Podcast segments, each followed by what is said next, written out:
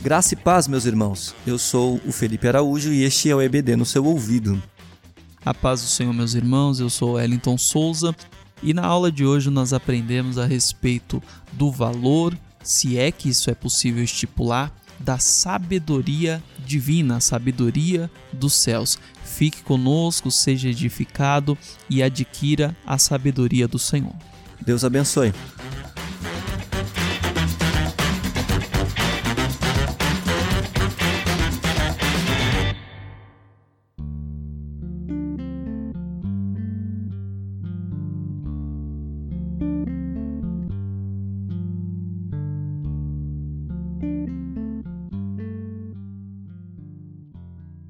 Jó, capítulo 28, versos 1 ao 11.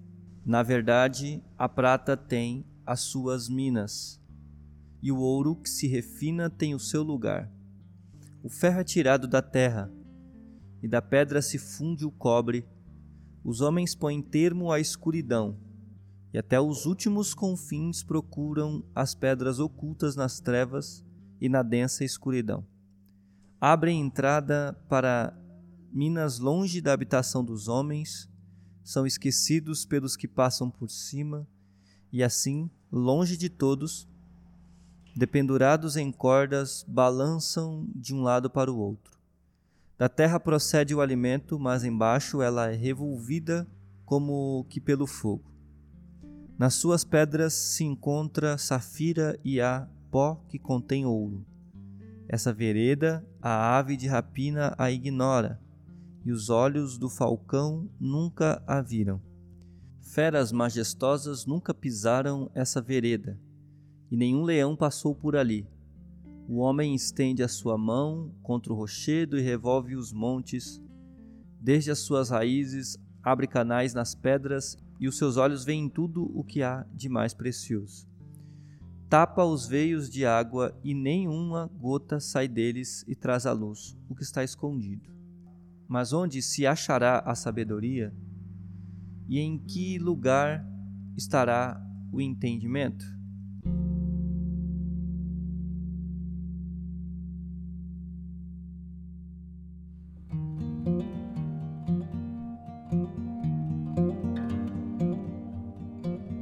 Pois bem, é, nós chegamos no estágio agora do estudo do livro de Jó, aonde os argumentos dos amigos de Jó eles são completamente insuficientes para responder o questionamento. E na verdade nós tivemos um, é, é, nós procuramos, né, ao longo desses episódios, ao longo desses estudos do livro de Jó, nós nos esforçamos para também aplicar isso dentro da nossa realidade, que as perguntas concernentes a, a, ao sofrimento, a, dor de um justo, aos problemas que o justo passa, elas não são perguntas com respostas fáceis. Né? E os amigos de Jó, embora tenham dito palavras, e nós discutimos muito isso ao longo do, das aulas anteriores, as respostas dos amigos de Jó, os argumentos deles, embora tenham sido extremamente interessantes a partir do ponto de vista bíblico. Você pega, por exemplo, é, as palavras que disseram Bildade, Zofar, é, você vai encontrar expressões que poderiam facilmente coincidir, facilmente casar com pensamentos até do Novo Testamento. Então, as palavras de todos eles foram palavras muito belas. No entanto, nós vemos aqui que os argumentos deles não são suficientes para resolver a problemática do sofrimento do justo. E aí entra justamente o capítulo 28 do livro de Jó, é onde nós temos a descrição de um belo poema de sabedoria, mostrando que a sabedoria está totalmente fora do alcance do homem, a não ser quando essa sabedoria ela é procurada é, via Espírito de Deus, através do próprio Deus. Na verdade, é, Felipe, os livros poéticos, né, o conjunto ali de livros poéticos, Salmos, Provérbios, Eclesiastes, Cantares, eles, dentre outras semelhanças, eles têm como principal peculiaridade o fato de dar extremo destaque para a importância da sabedoria. E é um tema recorrente. Né? Você pega, por exemplo, Provérbios, é um tema extremamente recorrente essa questão da sabedoria. Então entenda bem, a visão bíblica nunca teve como objetivo eliminar a relevância do conhecimento humano, por exemplo, falar vários idiomas, ler livros, possuir diplomas, etc. Tudo isso tem a sua devida importância. Porém, esse texto de Jó que nós estamos estudando, no capítulo 28, ele nos ensina que a verdadeira sabedoria ela tem como fundamento o temor do Senhor. E aí casa, né, coincide com o que diz o sábio lá em Provérbios que o princípio da sabedoria é o temor do Senhor. Então, o que nós vamos discutir aqui na aula de hoje, o que nós vamos discutir nesse episódio, é que, como eu acabei de dizer, todo o intento humano em buscar conhecimento, ele tem a sua validade, ele tem a sua relevância, né? É, no entanto, é necessário, é necessário que nós possamos entender que é, o verdadeiro conhecimento, a verdadeira sabedoria, ele tem como fonte apenas o Espírito Santo. Sem ele, sem o Espírito Santo, o homem nunca atingirá o nível é, de sabedoria para compreender os mistérios de Deus. É, vale aqui um detalhe técnico né, em relação ao capítulo 28 do livro de Jó. Um leitor atento, um leitor que é, está habituado a essa leitura calma, analítica, ele vai perceber, eu usarei o termo aqui, mas preste bastante atenção para você entender o que, é, o, o, que há por trás dessa, de, dessa explicação. É, o capítulo 28 ele destoa, digamos assim, isso os melhores comentários vai, vai dizer, destoa no sentido de parece que ele foge da lógica da discussão que vem ali desde o capítulo né, é, 4 em diante, desde que ele faz, é, deu o pontapé inicial ao discurso entre eles. É, entre Jó, Zofá e Bildade ali, eles, quando ele dá esse, esse pontapé inicial e, e, a conversa, sim, frequentemente você vai ter aparecendo alguns resquícios né, sobre a questão da soberania de Deus, sobre Deus ser transcendente, algumas coisas no sentido de Deus, de apresentar Deus como ele é. Só que o capítulo 28, para muitos estudiosos, é como que se ele estivesse fora da, da ordem ali, porque ele quebra o clima que vem né, se tendo desde o capítulo 4 até o capítulo 27 ali, que é os, os discursos né, entre os amigos de Jó e Jó. O texto ele ele de fato, né, é, ele serve como transição. Tá? Isso tô, é um detalhe técnico mesmo da questão do texto. Um leitor atento vai perceber isso. O texto do capítulo 28, ele serve, e aí quando eu falei que destoa, é porque a temática dele sai da discussão entre os, os amigos e transforma-se num belo poema de sabedoria. Por isso, ele serve como transição entre esses ciclos de diálogo e o último discurso de Jó, que vai ali do capítulo 29 até o capítulo 31. Pois bem, Felipe, muitos comentaristas vão nessa linha, inclusive dizendo que é, destoa, como você disse, né, dist estaria destoando do restante do livro e que não seriam, por exemplo, do mesmo autor ou não seria uma fala do próprio Jó, etc. Agora, mesmo assim, se nós considerarmos, vamos supor que a gente estivesse considerando essa questão de não ser de Jó, mesmo assim, o que nós estamos vendo aqui no capítulo 28 é de tremendo valor, né? Visto que esse poema aqui, ele vai, como eu disse na introdução, ele vai lançar um holofote sobre tudo o que aconteceu anteriormente, né? Os dilemas de Jó, os problemas de Jó e os argumentos dos seus amigos, que, como nós já dissemos, são completamente insuficientes para responder a, a, a, pergunta, né, o problema do mal, a questão do sofrimento. Então, é, vem muito a calhar essa questão do, da sabedoria que Deus propõe ao ser humano. E serve mesmo como uma transição. É, é preciso entender isso, é preciso que o ouvinte e o leitor do livro de Jó perceba que o capítulo 28 ele serve como uma transição entre a, os ciclos das falas dos amigos de Jó, o discurso do próprio Jó, o último, a última defesa de Jó, digamos assim, e ali né, a aparição, vamos usar o termo aqui como se fosse um termo de fantasmagórico, né? Mas quando surge Eliú, né, para poder também discursar. Esse, ele é muito importante este capítulo porque ele traz alusão à sabedoria de Deus, né, é, revelada de alguma forma por ele aos homens.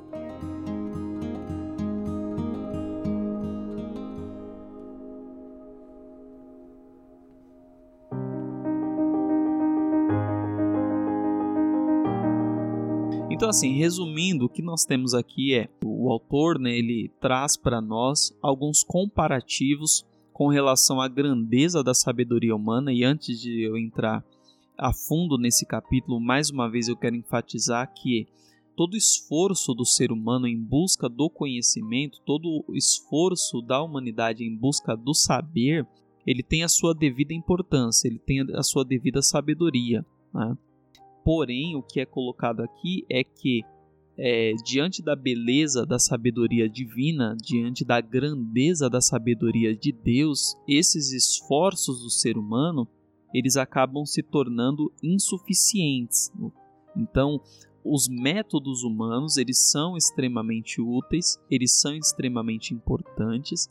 E aqui eu acho que cabe, Felipe, um espaço para que nós venhamos trazer à tona a discussão de que, é, e aí já passa a ser uma aplicação, do, de, de que no meio cristão, né, no meio é, é, evangélico, principalmente no, no meio pentecostal, durante muito tempo foi é, ignorado, foi desprezada a questão do estudar, a questão do saber, a questão do conhecer, justamente partindo dessa linha de que é, qualquer conhecimento, qualquer sabedoria será adquirida única e exclusivamente por meios espirituais. E aí o ser humano, o, o cristão, né, o, o, evangélico, o pentecostal, durante muito tempo ignorou completamente qualquer busca de sabedoria através de métodos humanos, acreditando e imaginando que qualquer conhecimento viria única e exclusivamente através de caminhos de métodos espirituais.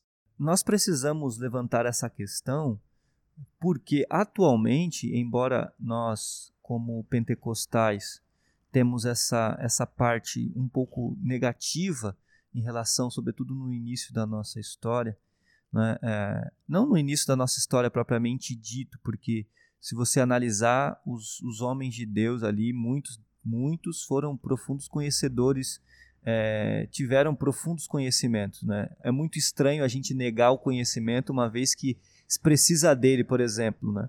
para poder fazer missões. Você precisa de um conhecimento, você precisa ter conhecimento e tal. Mas, de fato, é que muitas vezes nós negamos o conhecimento, e isso é um movimento que tem acontecido né, em, outra, em outro espectro hoje, em outra parte da nossa, do, do cristianismo, né, do evangelicalismo, que é a negação pura da ciência, por exemplo. Né?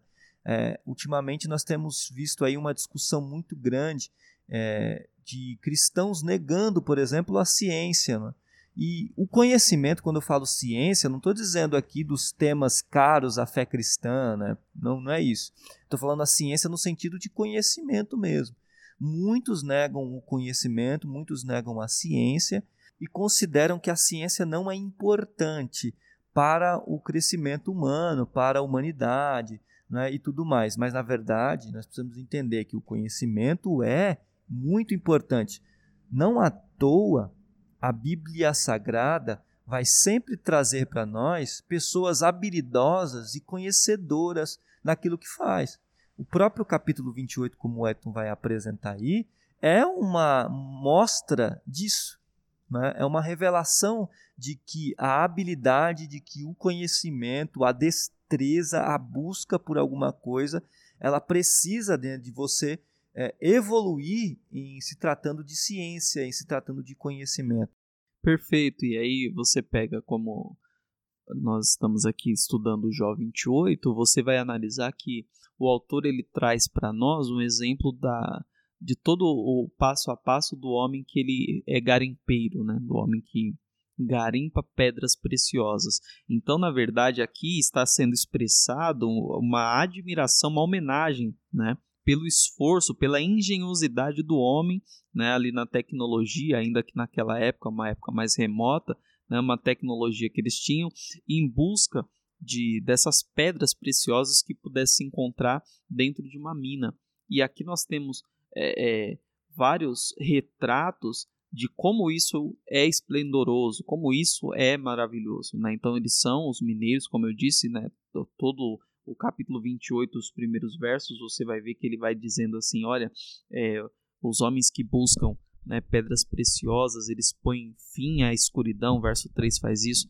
Né? Afinal de contas, eles estão ali abaixo da superfície é, buscando pedras preciosas, então eles põem fim à escuridão, é, até os últimos confins buscam pedras ocultas nas trevas, na densa escuridade. É, verso 4 diz: Abrem entrada para as minas, longe da habitação dos homens, esquecidos. É, o verso 5 diz: Da terra procede o pão, mas embaixo é revolvida como por fogo. Nas suas pedras se encontra a safira e a pó que contém ouro. Né? Então aqui está falando de todo o esforço, inclusive, inclusive todos nós sabemos é, das questões que, que, envolvem uma certa, um certo perigo em torno né, do risco que corre um homem que busca essas pedras preciosas. Então, nós temos aqui uma comparação que essa busca pela sabedoria que é colocada no capítulo 28 de Jó, trazendo uma alegoria a respeito da, da posição, do dia a dia de um garimpeiro, de um mineiro, ela é usada como um comparativo de alguém que busca a sabedoria de forma intensa, fugindo da mediocridade, né? abandonando a superficialidade. E aqui, mais uma vez, cabe-nos um alerta, mas afinal de contas, é, está sendo dito de um homem que ele vai além né, da superfície, ele escava, ele vai para a escuridão porque ele quer encontrar uma pedra preciosa. Então é digno de destaque nós pensarmos que, embora o esforço humano não seja suficiente para adquirir a verdadeira sabedoria, nós não podemos usar esse argumento como um, um mecanismo de defesa, vai um álibi, para viver uma vida de ignorância e de desprezo pelo conhecimento, como Felipe disse, homens que desprezam a ciência, desprezam o conhecimento, e aqui não tem como nós fugirmos das palavras do próprio Jesus, parafraseando, né, quando ele é, usa as palavras ditas por Oséias, o meu povo foi destruído porque ele faltou conhecimento. É claro que é preciso entender que existem duas pontas aí, né? o texto do capítulo 28 de Jó, esses primeiros versículos aí onde é, o poeta ilustram né, a busca tal pelo conhecimento, falando sobre a questão dos mineradores, né, dos garimpeiros e tudo mais. E o Wellington mencionou aqui, enquanto falava, sobre essa questão dos esforços de você é, colocar bastante esforços na busca pelo conhecimento, é claro que existe a outra ponta. Você não pode ignorar, ser ignorante a ponto de dizer que o conhecimento não é válido, não é importante, não, é, é não merece atenção, porque se você fizer isso, você está negando algo que o próprio Deus deu a nós, que foi a capacidade de conhecimento e de evoluir no sentido de conhecer, de amadurecer, de entender, de ter inteligência e por aí vai. Mas você também não pode ir para outra ponta, que é colocar todas as suas energias em busca de alguma coisa, né? E aqui a gente vê essa ilustração porque os mineradores eles estão em busca de pedras preciosas, de riqueza. Vamos, vamos usar o termo aqui, porque as pedras preciosas, o ouro e, e a descrição do que, do que se faz aqui é, são pedras muito importantes e, e, e, que trariam riquezas aos homens. Então, veja, há, claro, uma complicação nesse sentido. Então, a gente tem que ter todo o cuidado para não incorrer em dois erros. Ou no erro da ignorância, de elevar e levantar a ignorância como algo importante e negar de fato o conhecimento, a ciência, ou o erro de buscar e esforçar colocar muitos esforços em busca de alguma coisa ou até em busca do próprio conhecimento, né, é, para simplesmente ter alguma coisa ou para simplesmente satisfazer a própria vida. Veja, O conhecimento satisfaz sim o homem quando nós conhecemos, quando nós entendemos as coisas, mas nós devemos ter todo o cuidado para não transformar essa busca em conhecimento é, em uma idolatria. Ótimo. E aqui, Felipe, então nós temos agora um contraponto. É, por um lado, nós defendemos a questão da importância, da relevância do conhecimento, da relevância da sabedoria, é, sobretudo é, o fato de nós termos já colocado uma aplicação para os nossos dias atuais, para dentre nós, os servos de Deus, a importância de nós buscarmos esse conhecimento. E agora o outro lado, né, a outra ponta, é que se nós analisarmos como você acaba de dizer, existem aqueles que ultrapassam esse limite, e aqui isso que você comenta me lembra o, as palavras de Salomão, palavras do pregador em Eclesiastes, no capítulo 7, quando ele diz: Não seja, é até um versículo que às vezes é questionado, né, é polêmico. Eclesiastes 7 e o verso 16 diz: Não seja demasiadamente sábio. E aí a continuação do versículo diz: Por que te destruirias a ti mesmo? E aqui nós temos uma clara evidência de que há um limite colocado pelo próprio Deus para que o homem ele conheça, para que o homem tenha sabedoria. Então, o que nos fica claro ao estudar esse livro de Jó é, primeiro, é nos apontada toda a, a beleza da engenhosidade, da, da sabedoria de um homem, de um minerador, de um garimpeiro que vai em busca de pedras preciosas e ele usa isso para comparar com a sabedoria. É, é feito uma apreciação disso, é homenageado isso. Agora, no versículo 12, Jó ele vai dizer: Mas apesar desses esforços, aonde está a verdadeira sabedoria? Ou seja, todos esses esforços eles são válidos, não há qualquer desaprovação do autor, como se achasse que as energias despendidas ali em busca dessas é, dessas pedras preciosas fossem inúteis, só que ele ainda assim vai dizer que, se comparado ao minerador, se comparado ao garimpeiro, a sabedoria, embora quando aplicada todos esses esforços em busca dela, a verdadeira sabedoria não poderia ser encontrada. E aqui é um dos métodos que nós usamos para entender que essas palavras procedem sim de Jó e estão dentro do conceito de Jó, porque os amigos de Jó haviam apelado para a tradição dos antigos, os amigos de Jó haviam apelado é, para a grandeza de Deus, os amigos de Jó haviam apelado para tantas outras coisas que eram de fato coisas muito sábias, coisas muito profundas, no entanto, o que, que está sendo dito aqui é que a sabedoria de Deus, quem pode né, discernir os pensamentos de Deus? Né? Quem pode entender os mistérios do Senhor? Então, o ponto que nos é colocado aqui é que o, o ser humano, embora tenha diante de si a possibilidade de alcançar a sabedoria, há um limite para isso.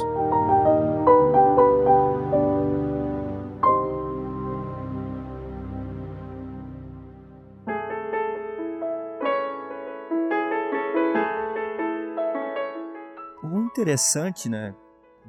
Voltamos aqui à questão dos recursos poéticos novamente no texto de Jó.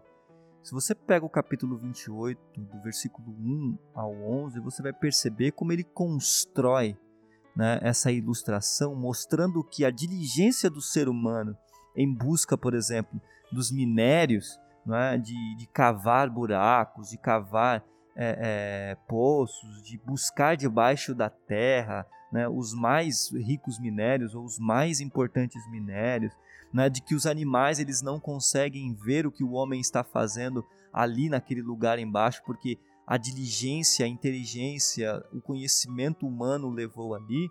É, é, um, é uma construção poética, Wellington, muito interessante, porque ele vai levando o leitor a exaltar, digamos assim, né, a inteligência humana. Porque, veja, para o pensamento da época, para hoje, para a gente, isso aqui é muito simples, né? A questão de, de escavar, buscar minério, você ter ali as minas, os poços, né? É, é, os buracos e tudo mais para poder cavar, os caminhos debaixo da terra e tudo mais. Hoje, com o vasto conhecimento que se tem, uma série de outras, de outras coisas, é, a gente, para a gente é simples esse esse, essa ideia. Só que perceba que ele vai construindo né, na cabeça do leitor ali, sobretudo do leitor ali inicial desta obra, do, do livro de Jó, um tipo de exaltação da própria inteligência humana. Só que ele vai chegar nesse versículo 12 e aí ele vai fazer essa pergunta, veja, toda a diligência humana, toda a inteligência humana, tudo que o ser humano consegue fazer, né, de forma muito esplendorosa, de forma maravilhosa, ainda assim todo esse caminho que ele percorreu debaixo da terra, fazendo uma série de coisas para encontrar minérios, e esses minérios são os minérios mais importantes, digamos assim, citados. Você tem ouro, pedras preciosas. Ele fala: nem todo esse conhecimento, essa diligência se compara ou consegue fazer chegar à sabedoria da qual é, eu estou falando.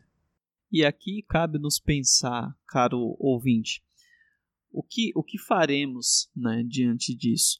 Então, observe que nós tivemos o cuidado de, de iniciar essa aula de hoje, essa reflexão de hoje, pensando que a importância, como eu disse mais uma vez, repito, a relevância de buscarmos o conhecimento que está diante de nós, que nos é, é colocado à disposição, porém, como é apontado para nós aqui no versículo 12, tudo isso isoladamente é insuficiente para nos dar a verdadeira sabedoria.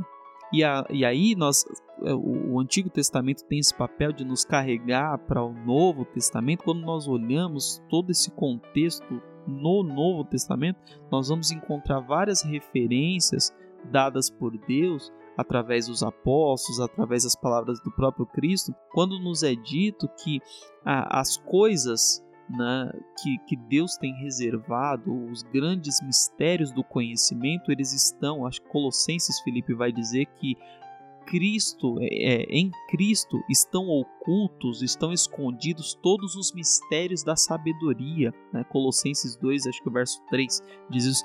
Colossenses diz que em Cristo estão ocultos todos os mistérios da sabedoria.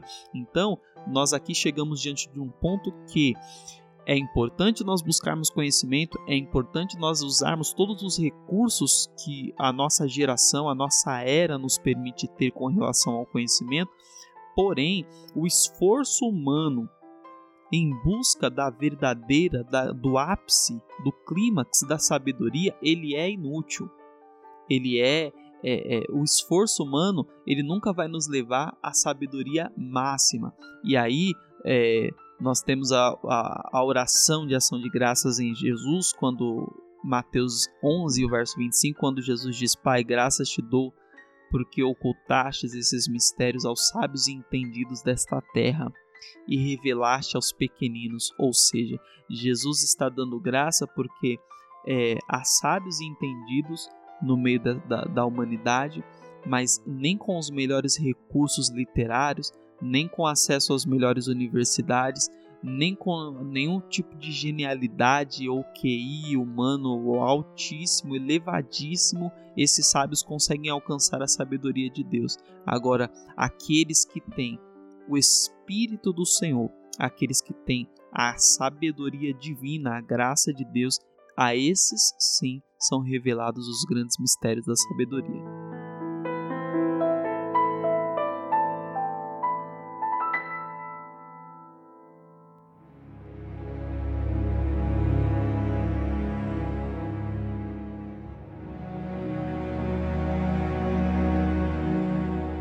Depois de discorrer, como Wellington nos apresentou aqui, a respeito da inteligência humana nas realizações mais sublimes que os seres humanos possam mostrar, né? e aí a gente vale relembrar e retomar isso, o conhecimento é muito importante.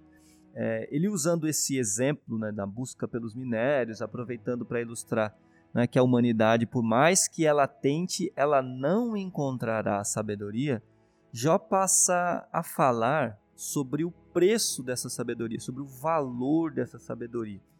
E aí eu gostaria, antes da gente entrar propriamente dito aqui né, nessa ideia, de lembrar que, embora os livros aqui considerados poéticos na nossa tradição, na tradição, na tradição cristã, de Jó a Eclesiastes, todos eles falem sobre a sabedoria, a gente precisa diferenciar é, em alguns certos pontos a como eles se dão ou como eles veem e qual ponto de vista que eles têm sobre a sabedoria.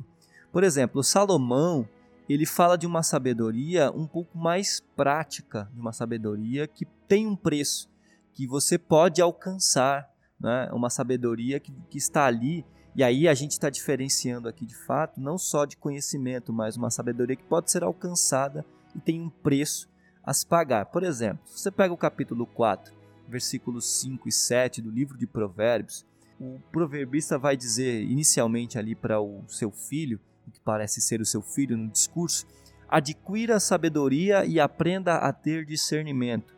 Não se esqueça de minhas palavras, nem se afaste delas. Verso 7. Adquirir sabedoria é a coisa mais sábia que você pode fazer. Em tudo mais, aprenda a ter discernimento. Ou seja, existe né, um, um, algumas diferenças entre os pontos de vista em relação à sabedoria. A ideia de adquirir é justamente um preço a ser ou que deve ser pago tá, por essa sabedoria. Portanto, a gente pode concluir, a gente pode né, é, dizer que essa sabedoria é uma sabedoria prática, exigida no dia a dia que sim pode ser alcançada pelo homem por um preço e que é dada sim por Deus. Não é o homem que tem. Veja, na verdade, nós não estamos dizendo que o homem ele é capaz de construir a inteligência e a sabedoria. Tudo isso nos foi dado por Deus. Nós não negamos isso e jamais diremos uma coisa dessa. É preciso que o homem a busque. Mas a sabedoria do capítulo 28 do livro de Jó ela parece estar mais ligada ao Wellington. E veja que interessante, né? Salomão, quando escreve o livro de Provérbios, ele fala de uma sabedoria mais ele fala de uma sabedoria mais prática. Ao escrever o livro de Eclesiastes, ele vai ter algumas alternâncias. Então, a sabedoria de que está que Jó está falando aqui é a sabedoria né, que Salomão diz lá em Eclesiastes, por exemplo, se você pegar aí, Eclesiastes 3, 11. Olha o que ele diz lá. Ele fez tudo apropriado ao seu tempo. Também pôs no coração do homem um anseio pela eternidade. Mesmo assim, ele não consegue compreender inteiramente o que Deus fez. Capítulo 8, versículo 17. Percebi que ninguém é capaz de descobrir tudo o que Deus faz debaixo do sol. Nem mesmo os mais sábios conseguem compreender tudo, embora afirmem o contrário. O que, que Salomão está dizendo aqui? Salomão está dizendo que existe uma sabedoria, existe uma sabedoria que está ligada à criação que o homem não consegue compreender. Que o homem, por mais que ele busque, por mais que ele tente, por mais que ele vá atrás, ele não consegue encontrar e não consegue compreender. Porque esses caminhos, e aí por isso ele começa com a pergunta no versículo 12, que vai se repetir no versículo 20 do capítulo 28, onde se achará a sabedoria? É essa essa essa pergunta de Jó não é uma pergunta sobre a sabedoria prática, sobre a a sabedoria exigida no dia a dia, sobre a sabedoria em que você pode, um pai pode ensinar para um filho, né? sobre as questões da vida, sobre como lidar com o mundo, sobre como lidar com, a, com as diversas escolhas. Porque se de fato, por exemplo, quando nós nos deparamos com o momento de escolher alguma coisa ou não, escolhas certas e erradas, se trata de sabedoria. Mas não é essa sabedoria que Jó está levantando. Essa sabedoria é, é uma sabedoria que tem um valor incalculável. Usando as palavras aqui né, é, do comentário do Champlin, é, ele diz assim: a sabedoria tem valor incalculável e seria impossível comprá-la caso ela pudesse ser apressada.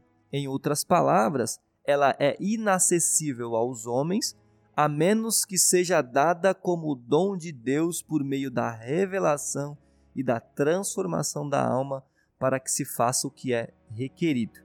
Veja, é, essa sabedoria que o homem não consegue alcançar pelos seus próprios esforços só pode ser dada, só pode ser revelada, e o Wellington trouxe um texto aqui muito importante que é a fala de Jesus, né, no capítulo 11, né, graças te dou, ó Pai, porque não revelaste isso aos grandes homens, aos sábios, mas sim aos pequenos. Ou seja, Deus e somente Ele é quem conhece o caminho da sabedoria realmente. Isso abre uma janela interessante, Felipe, porque assim, nós então agora nós evoluímos a um ponto onde nós estamos discutindo que essa sabedoria, a sabedoria que Jó está nos mostrando aqui é uma sabedoria que não se pode comprar.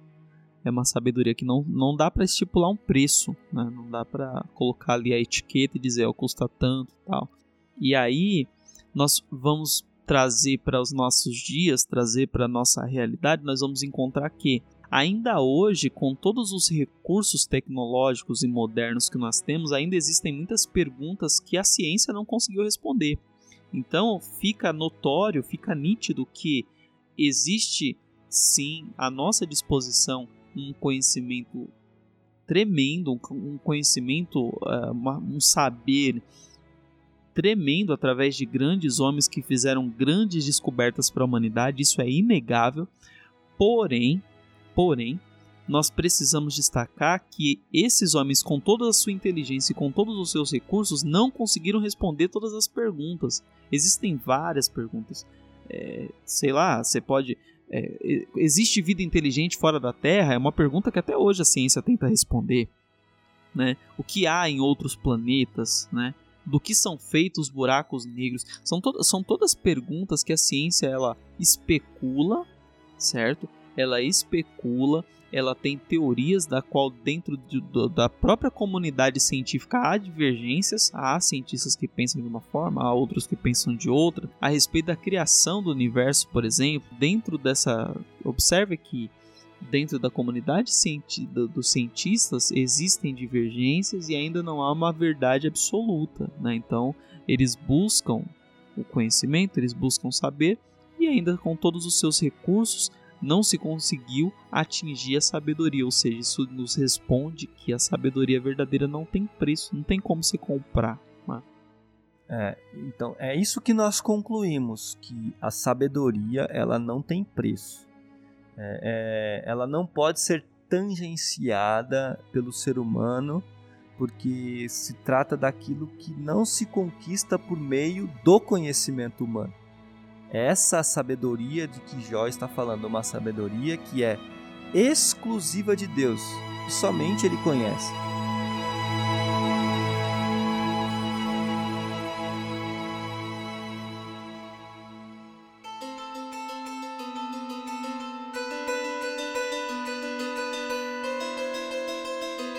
você observar o capítulo 28, ele vai concluir que não existe esse preço a ser pago.